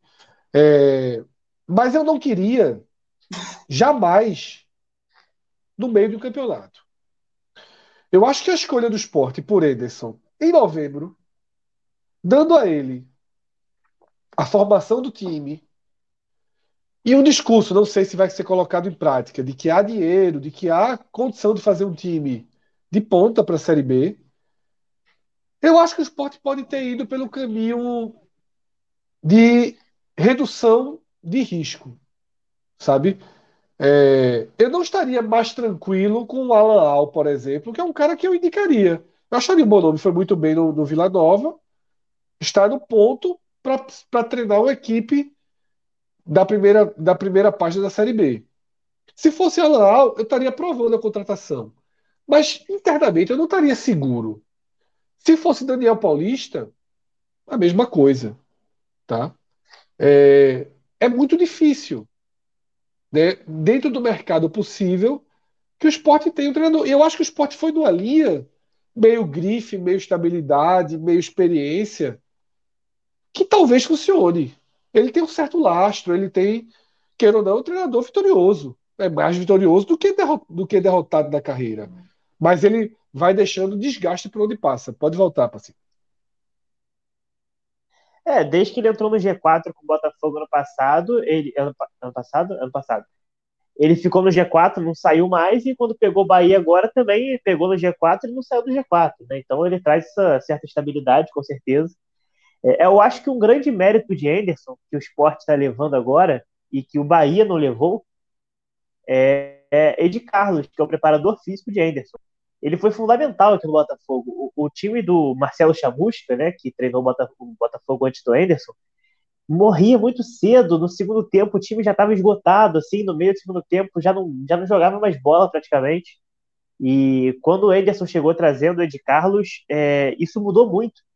E teve até uma, um fator motivacional, né? No primeiro jogo do Botafogo com o Anderson, que foi Botafogo 1x0 no Confiança, lá no Sergipe, é, o Bastidores do Botafogo, né, o, na Botafogo TV, pegou a preleção de Ed Carlos e ele fala a frase mais ou menos não serve, temos que jogar como se fosse o último jogo e tal. E esse mais ou menos não serve acabou virando um bordão dentro do Botafogo, virou faixa da torcida. A torcida fez uma faixa imensa, levou pro estádio com mais ou menos não serve. É, gritava o nome de Carlos antes dos jogos. É, ele virou um grande personagem desse acesso também junto com o Anderson. E era um preparador físico que realmente mudou o, o Botafogo na, naquele, naquela reta final de campeonato. Até possibilitou que o Botafogo ganhasse tantos jogos né, naquele período. Então acho que é um grande trunfo do, do esporte. É... Anderson tem um fator curioso, porque ele fez muito bem a reta final da Série B, né, isso é indiscutível. É, foi fundamental o processo. Mas quando as coisas começavam a sair do trilho da vitória, ele se desestabilizava. E isso causava um, um frisson muito grande no, dentro do clube. O primeiro exemplo que a gente teve disso foi na derrota do Botafogo para o Havaí, ainda na Série B. É, acho que foi a única derrota de Henderson no, no Newton Santos, se não me engano. E foi um, jogo que estava começando a voltar ao público, né, por causa do Covid. Então, tinha assim, nem mil pessoas no estádio, devia estar 700, 500, por aí. E uma dessas poucas pessoas que estavam no estádio começaram a reclamar quando o Botafogo toma o segundo gol do Havaí. E, e Ederson vira para arquibancada e xinga os torcedores de volta, é, causou um, uma imagem muito ruim né, com a torcida. E ele se recusa a pedir depois. É, e aí no Carioca desse ano, quando o Botafogo acabou, né, perdeu o Rafael Navarro, que era o principal centroavante do time, perdeu o Antônio, estava sem o Oyama ainda, o Oyama tinha voltado para o Sol, então era um time muito em reformulação, é, o time não engrenava e Anderson começou a dar declarações criticando o John Textor, falando que se não tivesse reforços para o Carioca não ia dar, e aí criticava a torcida, brigava com a torcida, é, e quando saiu, é, muitos torcedores, eu inclusive, tinha a sensação de, pô, ainda bem que ele saiu logo, porque esse barco estava começando a afundar. É, então, isso é uma característica que no esporte, ano que vem, pode ser é, preocupante se o esporte não fizer a Copa do Nordeste boa, por exemplo, ou fizer um estadual bom, e até o fato de já estar tá na, na, na terceira fase da Copa do Brasil ajuda nesse, né, a não acontecer isso. Mas se as coisas começarem a sair do trilho no começo, é, essa instabilidade, esse, essa falta de inteligência emocional do Anderson, que ele demonstra muitas vezes, pode atrapalhar. É, acho que em questão de elenco, o esporte já tem um titular definido, que é Fabinho, que viu o Fabinho no Botafogo e jogava muito com o Fabinho titular, então ficando no esporte, tem um titular garantido para a posição. E deve ficar. Acho até que ele só pode tentar trazer algum jogador. É. E eu acho que ele só pode até pedir alguns jogadores, viu, pro, pro esporte, não duvidaria. É, alguns jogadores que ele trabalhou no Botafogo e que vão perder espaço agora. Por causa do Chay, por exemplo. É, o Chay interessou o esporte, né? Pelo menos foi o que se noticiou. Aí vem duas músicas, né? Se vem a Chay, ainda ganha duas Voltou... músicas. Voltou. É... Ganha duas músicas. Pois é. É um como. O Botafogo exporta alegria é, para os outros times. Mas assim, eu acho, eu estava até comentando com, com um amigo outro dia, que é torcedor do esporte. Emerson tinha um problema que o esporte, a, a torcedor do esporte hoje já conhece, né? Que tinha dificuldade de jogar fora de casa. O Botafogo em casa ia muito bem, é, ia para cima, buscava placares até elásticos quando possível, mas fora de casa era um problema, era um time para trás, era um 0 a 0 é, quando dava sorte, ganhava de 1 a 0 num gol sofrido. Então, eu acredito que isso também pode ser um fator de complicação para o esporte. Né? pois é. Eu acho que nisso aí. O contratou o Guto ou Ederson aí? São parecidos, são parecidos. Tanto que a chegada de Ederson no Bahia não mudou nada o Bahia. Não, vai brincando. Inclusive, a gente até fazia, é, até foi debate na época, foi 6 com meia dúzia. Duas vezes, duas vezes. Isso já aconteceu de Guto para Ederson duas vezes. Mas assim, é. mas Ederson por Guto, assim, são. É, eu, eu, eu, gosto de, de, de Guto Ferreira, o trabalho de Guto Ferreira. E, e na hora que teve essa troca, assim, ó, trocou por um modelo para um, algo muito parecido. E aí, Luca, a raiva? Cara, o Enderson não foi o treinador que mais me deu raiva, mas ele foi assim um top 3. Acho que a longevidade dele atrapalhou muito, cara. Os melhores jogos do Fortaleza com o Enderson, o Enderson não era o treinador, era o auxiliar dele, né? Por causa do Covid. É, ele é um cara, o Fortaleza com ele perdeu alguns jogos na Série A, mas depois da mudança de 2021 só perdeu aquele jogo do Santa. E é muito isso que o Passinho fala, cara ele tem muita dificuldade de jogar fora de casa, mas no Fortaleza ele tinha dificuldade de, dificuldade de jogar. O Fortaleza não jogava bem com Anderson, de forma alguma. Era muito feio, cara. E era o mesmo time que o Voivoda levou para o final de Copa do Brasil e quarto lugar do brasileiro. Era o time que perdia para o Santa Cruz Reserva, no Castelão. É, era muito ruim, muito ruim mesmo. Era e eu acho que o pior disso não era no futebol, porque apesar de ser ruim e feio, ganhava a maioria dos jogos.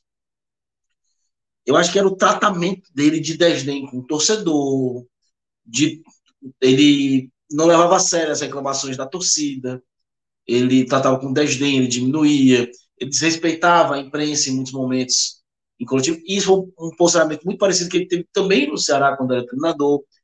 E, cara, isso ele vai minando o trabalho dele com a imprensa, com, com o grupo, o grupo então, ó, claro que o grupo não vai gostar, né? É, especialmente grupos assim que tem jogadores mais identificados.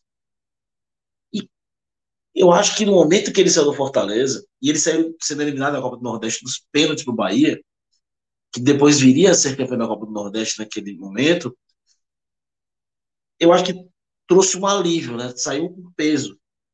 Eu, ele não tinha um bom relacionamento com a elenco, não tinha um bom relacionamento com a empresa, não tinha um bom relacionamento com a torcida. Eu acho que ele pode dar muito certo no esporte em certo momento. Eu só acho que o trabalho a longo prazo do Enderson problemático. Eu não conheço um trabalho do Enderson que tenha sido bom por mais de seis meses. Mesmo onde ele foi campeão da Série B.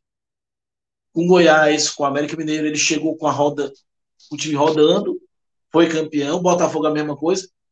E quando vira o momento, o negócio começa a desandar. É aquela questão, cara. Ele pode ganhar o Pernambucano, por exemplo. Mas quando começar a Série B, talvez já não esteja rodando da mesma forma. Ele é. não consegue. O Pernambucano tende a, ser, tende, a ser, tende a ser de um é. nível de exigência muito baixo, né? Cássio, palavras sobre Ederson.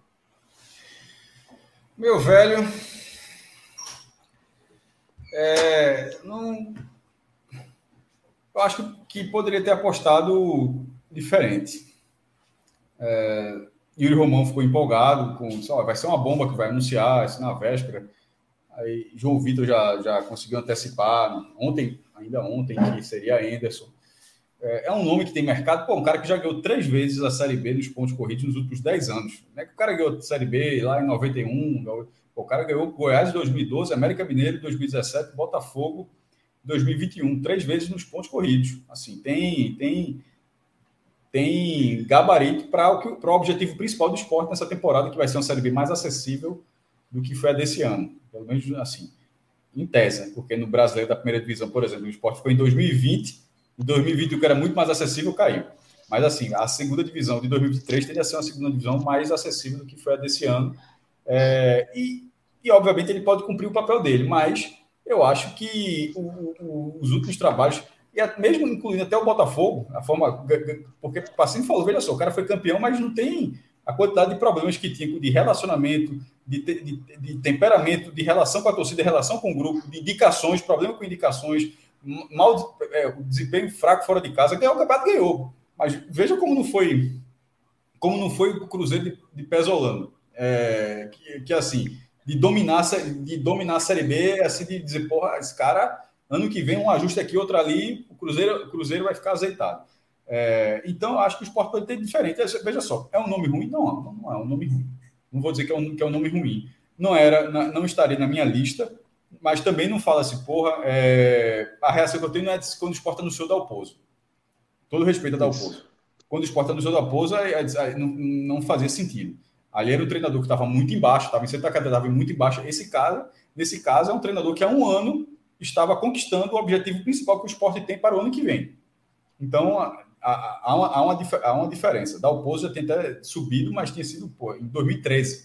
Tem, tinha, tinha, tinha sido, fazia, fazia tempo, né? É, então, eu coloco reticências. Assim, ok, achei uma contratação ok. Não teve, obviamente, não tive a empolgação que, legítima de Yuri Romão de ter tido a empolgação que ele teve com o treinador. É, e não é uma regra, né? O presidente não precisa ficar empolgado com a contratação do treinador, não, mas nesse caso o presidente ficou. E eu trato como um cara que pode ajudar. Agora, isso que Luca, que Luca falou dos seis meses é, é justamente a impressão que eu tenho. O fato de o esporte jogar a Copa do Brasil só na terceira fase. Eu acho que no América, no América ele passou mais tempo, viu? Não, Porque não, ele não, caiu não, com a América. Ele entrou mas, mas, mas, eu não estou falando é. de regra, não. Não estou falando de regra, não. Estou falando assim, de que com seis meses, que é, um, que é um trabalho a longo prazo, o esporte precisa de um trabalho a longo prazo, que pode, que pode corroer antes, mas assim, é, um, é uma hipótese muito grande. A, a questão é a seguinte: alguns elementos vão ajudar. É, a Copa do Brasil na terceira fase vai ajudar, porque a primeira fase tem sido um moedor de treinador do esporte. Foi assim desde 2020, é, desde 2019. De 19 para cá, todos os treinadores caíram na primeira fase e foram eliminados. 19, 20, 21, dos quatro, três após a eliminação, e o único que foi um jogo seguinte, que deram um jogo que ele, ele seria demitido ali, foi é, Milton Cruz. Que aí deram o jogo seguinte, ele perdeu e aí, e aí caiu. Todos os outros foram demitidos ele, Anderson não vai ter esse problema. Vai ter uma segunda fase onde, onde a pressão vai ser completamente diferente, porque o esporte vai estar no pote 2 Então vai pegar um, tende a pegar um adversário bem complicado no jogo de volta e tenta qualquer coisa. Mas não vai ter a pressão na primeira fase. E a terceira fase é a terceira fase, ou seja, é bem depois, ou seja, lá você ele vai ter só o Nordestão e o Pernambucano sem ter esse problema. Isso vai ajudá-lo. É, o outro ponto positivo. O time, o time, e esse é até mais importante, na verdade. O time que, termina, que o esporte terminou a Série B, eu tinha falado, já tinha falado onde falar agora, é um time que sobe em 2023. Não sei se o esporte vai manter Thierry, não sei se o esporte vai ter. Porque Labandeira, por exemplo, só fica até junho. Não sei se vai ter Labandeira na Série B. É, mas o time principal do esporte, o time do esporte que terminou a Série B, o que terminou a Série B, é um time que. Com o goleiro tem... sobe, né? É, sim, desculpa. É quando eu falo do ninguém, tirando o goleiro, tá? Tudo que eu falei até aqui, tirando o goleiro, assim, do, do, a partir do lateral direito, da escalação, pulo, pulo o goleiro, do lateral direito para frente, esse time sobe. Aí você precisa de um goleiro. Mas é porque é, porque é tão Vocês não sabem quanto que eu sofri com o Saulo aqui. Não, eu, sabe, vou de, eu, vou mandar de volta. Eu vou mandar de volta para tua SAF. Ah, segura aí, Saulo. o Coutinho também não fica no esporte, né? O Coutinho também Quem? não fica. Coutinho não, mas veja só, mas, mas, é. no caso com, mais com Coutinho, mas o Wagner Love pode ser o centroavante, o esporte pode Foi, jogar com foi, foi melhor do que Coutinho, inclusive, né? É, não, mas, Coutinho, mas veja, se Coutinho ficar, mas veja só, se Coutinho ficar, acho que seria um, seria um bom nome para ficar. Seria bom, é, seria bom. Eu acho que o esporte não deveria não, não comprar. Fica. Coutinho não fica. Então, ele não fica por empréstimo, né? É, mas não é tão caro. Mas o Fortaleza não quer emprestar, é. o Fortaleza quer vender. Aí eu acho que o é, vai ou aproveitar. Um dos é, dois. É, é. é, ou, não, mas no caso para o esporte seria ou, ou compra, não vai querer emprestar. Então, eu não compraria. Eu não compraria Coutinho. Um reempréstimo, ok. Mas também se sair, também não compraria, pra, Se sair, dá para buscar. E querendo até, até buscar, Wagner Love fica ali. Precisa de um goleiro. Mas veja só, para o cara não pegar para o pé da letra o time, é uma espinha dorsal montada, se for man, sendo é. mantida, para subir. Isso ajuda. Agora, os pontos contrários. É, a, a, a, deficiência de Anderson é a deficiência que neutralizou o acesso do esporte esse ano. Porque que foi ser produtivo fora de casa. O esporte está tá trazendo um treinador que não é produtivo fora de casa. E foi exatamente isso que não, fez o esporte não subir, porque o aproveitamento do esporte como mandante, se alguém fizesse assinar, quer assinar esse aproveitamento de 2023, está assinado. A pontuação que o esporte teve como mandante em 22, ó, pode assinar em 2023. Não sei quanto o esporte vai fazer fora de casa, mas se me der essa pontuação como mandante em 2023, eu aceito, porque foi excelente. O esporte foi um mandante excelente, agora foi, foi um visitante mequetrefe. Foi um, foi um, foi um, foi um, o esporte foi um visitante, é, assim, bizarro, bizarro. Aí tá trazendo um treinador que não tem um perfil para mudar isso. Isso eu acho preocupante. É, com o Wagner Love jogando do início da temporada, vocês acham que ele consegue manter o mesmo rendimento? Veja só, eu não, não faço ideia, mas uma coisa pode dizer é o seguinte: fisicamente, o cara surpreendeu bem, demais. De, Luca, é. num nível difícil de entender, na verdade. Difícil de entender, mas eu, eu, concordo com você. Uma temporada de 50 a 60 jogos eu não sei. Mas ele não vai ser, é. mas vai ter outros atacantes. Aí, o, o, ponto é o seguinte: se Coutinho sair, vai buscar outro, mas pelo menos tem um. Foda não ter nenhum. Porque é. quando, quando o Mikael saiu, o esporte ficou sem nenhum. Assim, ninguém que rendesse. Foi Búfalo ali na Copa do Nordeste, ajudou, mas depois não ajudou mais. A saída de Mikael foi um problema. E nesse momento, se Coutinho sair, pelo menos tem um que rende. É... E o outro problema é dinheiro. Até que eu falei de Mikael, é dinheiro. Em 2022, não vai ter é, cota, vai, sei lá, tá, vai, vai ser um novo contrato da segunda divisão. Não é aquele contrato clássico dos últimos anos que todo mundo já sabia tá tabelado. É 7, 8 milhões que para todo mundo. É, não é esse contrato. Acabou o contrato da Globo que a Globo detinha todos os sinais, TV aberta, TV fechada, pay-per-view, sinal internacional, é, streaming, qualquer, todos os sinais eram da Globo. Acabou esse contrato e agora você pacote. É, até Gabriel Wacker, do Notícias da TV, ele até falou que é, é muito possível que seja, que seja bem, é, bem dividido. Que a, a, o SBT pega a TV aberta, a, o grupo Disney está interessado na TV fechada, e a Globo continua interessada só com pay-per-view. Ou seja, pode, pode sair distribuindo, ou seja, seriam vários contratos, e vai recebendo aqui, um, um pouquinho aqui, um pouquinho ali. Não vai mudar a vida, não. Pode ser até mais de 8, pode, pode ser de repente 12, pode, mas não vai ser 20. Dificilmente vai ser 20 milhões. Ou seja, vai, ser, vai continuar sendo uma grande enxuta da televisão. Dificilmente vai ser um, uma grana acima disso, vai ser uma grande enxuta. E o esporte não tem, nesse momento, nenhuma perspectiva de fazer com vendas o que fez esse ano. Ao vender Mikael, Gustavo e Maílson. Essas três vendas deram para o esporte 27 milhões de reais. O Sport teve uma cota, uma, uma cota robusta nessa temporada. Não usou o dinheiro todo, é verdade. Pode não usou, o dinheiro todo, mas a, o, contrato de Juba, por exemplo, vai até julho. Tem seis meses. Aí, se, se o Sport fizer uma venda com Juba, como fez a de Maílson, que estava faltando seis meses, vai ser o quê? 3 milhões, 4 milhões? Tipo, aí vamos supor que consiga isso. Onde é que vai arrumar mais 23? Não tem. Nesse momento não tem. Então, a falta de perspectiva para vendas desse porte, é um, para mim, é uma preocupação enorme para o caixa do esporte no brasileiro. Mas, ao mesmo tempo que em novembro de 22 o esporte está contratando o Anderson, eu acredito que, considerando a responsabilidade que essa direção vem tendo, de forma, pelo menos da forma como a gente tem acompanhado aqui, eu vou, vou ver o balanço ainda, mas da forma como tem acompanhado, a responsabilidade de pagar salário, de fazer tudo, para estar tá contratando o Ederson agora, creio eu que exista uma projeção de receita para bancar esse time que vai ser mantido. É, renovou, né?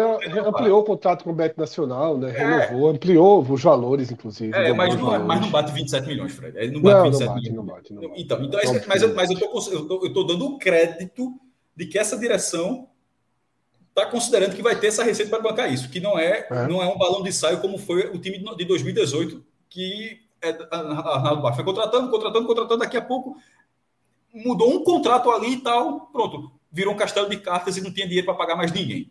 Pronto, que não seja aquilo. Não sendo aquela calamidade, sendo o time vai pagar, que consiga pagar seus salários, eu acho que é um candidato natural, porque o esporte amarrado. Tá, até a última rodada tinha lá uma chance de 0,1% no, no campeonato com Cruzeiro, Grêmio Vasco Bahia. No campeonato. Sem goleiro, sem atacante. Sem, não, sem goleiro. Sem, quando a gente fala sem goleiro, com todo respeito ao profissional, mas é sem goleiro mesmo, pô. Tipo, tá ligado assim? O Sport jogou, jogou. É, é assim. O Sport jogou, Luca. O segundo turno sem goleiro, porra. Sem goleiro. Sim, é. mas vai o quê? Sem goleiro. Tinha um cara que era a bola que ia, a bola que ia do gol era gol, pô. Então, se toda é, bola que ia do gol era gol, não goleiro. Castou bola no meio de campo. Ali acabou. O saldo já me fez perder 50 reais no Best Nacional. O Sport levou oito gols no primeiro turno, levou oito com duas rodadas do segundo turno. sem Maílson, sem Maílson, tá? Tipo, Maílson foi vendido. Aí já, já vendeu. Então, assim, jogou um turno sem goleiro. Não acho que vai jogar sem goleiro de novo. Então, e, assim, e jogou a classificação fora, né? No pênalti o goleiro faz aqui. Não, mas ali, ali acontece. Ali, Se vocês não, quiserem, tem o, tem o Kennedy aí, que tá indo pro Santa, que tá aí sendo apalavrado com Santa Cruz, é bom goleiro. O Botafogo o vai se livrar de Douglas Borges também. Cássio, aqui não vem coisa boa, não, Cássio. Pode seguir, pode seguir em paz. Não, não veja só, veja só. Vai por mim, vai por mim. Aí, eu, aí deixa, me deixa com o Saulo aqui mesmo. Aí pelo menos, pelo menos já. Deixa oh, com o Saulo. Mas eh, só, só falando que o Cássio estava falando aí de, de vendas né, e tudo mais. Anderson teve até uma boa relação com a base é, aqui no Botafogo. Ele botou alguns jogadores para jogar, o lateral esquerdo, Hugo, por exemplo, ele deu bastante oportunidade. É, o Romildo, volante, que virou Del Piage depois, é, cresceu muito na mão do Anderson. É, ele teve uma boa relação com a base, pelo menos, foi um ponto positivo. E, inclusive, eu falei do lateral esquerdo. É, a base do esporte é boa nesse momento. Muito boa. Com, com o Renzo, o Aju, né, o Paulinho, tem bons jogadores. A base, veja só, a base é boa. Mas quando eu, e quando eu falo em perspectiva, é, até, até para de repente boa. não ignorar esse assunto que você falou, ainda bem que você acompanha, que você está por dentro disso, que era o seguinte: é, um cara desse pode chegar um clube europeu quando o cara nem pode, só, eu vou pagar 10 milhões. Pô, cara, se tu dissesse que não tem perspectiva, é diferente. Quando eu estou falando o seguinte, quando eu estou falando perspectiva é o seguinte: Mikael estourou no profissional, foi vendido. Gustavo estourou no profissional e isso gera realidade. Havia perspectiva da valorização na profissional, inclusive rendendo na primeira divisão. Um cara da base, nesse momento que nesse momento é sub-20, que ele se esse cara explodir durante um ano, isso não é perspectiva, o nome disso é surpresa. Tá? Perspectiva é de uma coisa que já existe. Tipo, Mikael estava ali, ó, a gente sabe que esse cara vai ser negociado. Gustavo estava. Gustavo, desde, a gente sabe que esse cara vai vender, vai, vai ser vendido muito bem. É, é isso que eu estou falando. Se desses nomes que Pacini falou, um desse render, ótimo para o esporte. Mas, a, mas ele, esse, qualquer um desses nomes, ele, esse, o nome precisa estourar para que isso aconteça. Por isso, para não ter a dúvida de perspectiva e surpresa. No Fortaleza. Eu falei no cara, Twitter ele... outro dia que. Fala aí, fala aí. É porque no Fortaleza a gente há muito tempo não trabalha bem a base. Né? A Fortaleza está recomeçando esse trabalho agora, né? E demora muito para render. Mas o Anderson ele deu, deu chance. Né? Teve, por exemplo, o Igor Torres já tinha estreado e vinha no banco, mas começou a jogar com o Anderson Moreira. O Igor Torres hoje que jogou no Bahia esse ano. É, deu chance de estrear no profissional o Alex Vinícius, jogador da, da, da defesa. É, levou o Kennedy algumas partidas para o banco da Série A. É, ele não usou muito assim base, porque o Fortaleza também não tem uma base ainda que consiga estar né, tá ali colocando. O Fortaleza hoje investe muito mais no aspirante do que na base em si, né? E tem dado frutos nos últimos anos os aspirantes para Fortaleza. Mais Bruno Melo, Hércules, Felipe, Jean Mota. É, Fortaleza trouxe muitos jogadores dos aspirantes nos últimos seis, sete anos. O... A questão é que na base, mesmo no pouco tempo, ele chegou a dar algumas oportunidades, deu assim de dar certo e se firmar no profissional mesmo, só o Igor Torres, mas pô, ele passou quatro meses no Fortaleza, né? Então não dá para dizer que falar muita coisa nesse sentido.